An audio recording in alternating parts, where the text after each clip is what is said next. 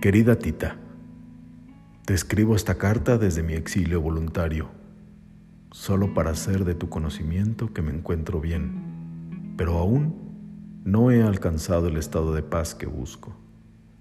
I'm not there yet. Necesito tomarme un poco más de tiempo antes de volver a casa. No quiero que te preocupes, es solo que los cambios internos toman tiempo. Hay que asimilarlos, hay que acomodarlos. Sobre todo, hay que reconocerlos. Lo que siento por ti, Tita, es algo que no puedo explicar ni nombrar. Llámalo constancia si quieres. Es algo que siempre está presente en mi corazón sin que nadie me lo pueda arrebatar.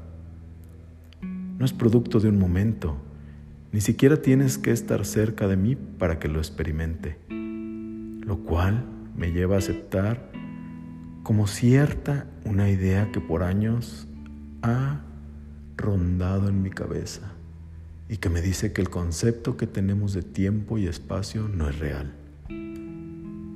Solo la luz lo es. Tú y yo no somos dos seres separados que viven en lugares y tiempos diferentes. No.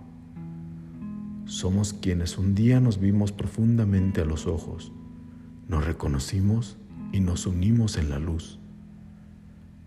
Con eso me quedo, con eso vivo y te aseguro que soy feliz.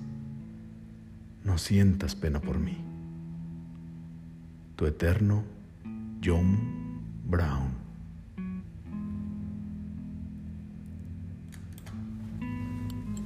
Fragmento tomado del libro El diario de Tita de Laura Esquivel.